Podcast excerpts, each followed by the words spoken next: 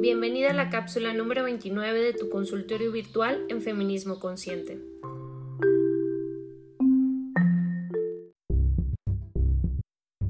Buenas, estoy escuchando tu podcast, excelente trabajo. Te expongo mi caso. Vivo con mi papá y mi mamá de 77 y 76 respectivamente. He reconocido en mi papá un agresor verbal y psicológico. No para de gritarme y ofenderme. Mi hermana va donde la psicóloga y ésta le dijo lo siguiente Él nunca va a cambiar. Lo mejor que pueden hacer es no darle bola. Y yo, ¿perdón? ¿Que no le dé bola? ¿Entonces qué? ¿Sigo aguantando sus gritos? No, no quiero. No le pido que cambie su forma de ser, sino su forma de comunicarse sin gritar ni ofender. Mi madre y yo no merecemos esto.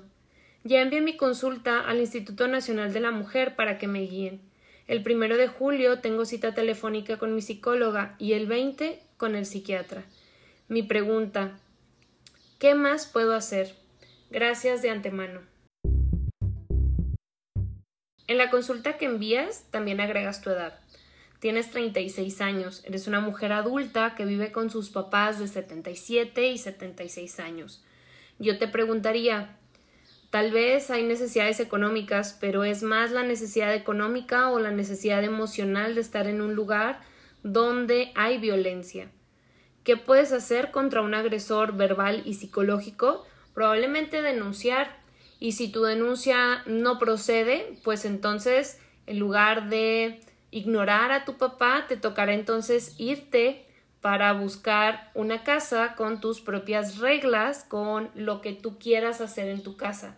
Porque es cierto, dices que él no quiere, no quieres que cambie, pero sí que cambie su forma de comunicarse. Y si él lleva tantos años siendo así, comunicándose de forma violenta, de forma agresiva, entonces tendría que cambiar él.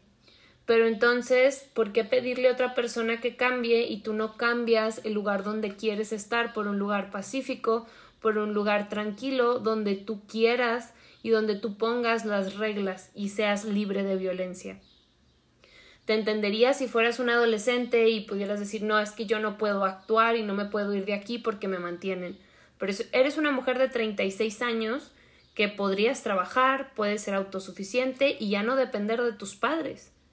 Entonces, podemos buscarnos la vida, podemos dejar de vivir con agresores y podemos tomar decisiones. Gracias por compartir en este espacio.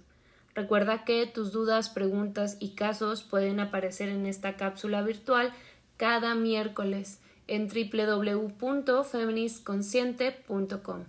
Ahí encontrarás también todas mis redes sociales para que estés al pendiente de cada uno de mis movimientos.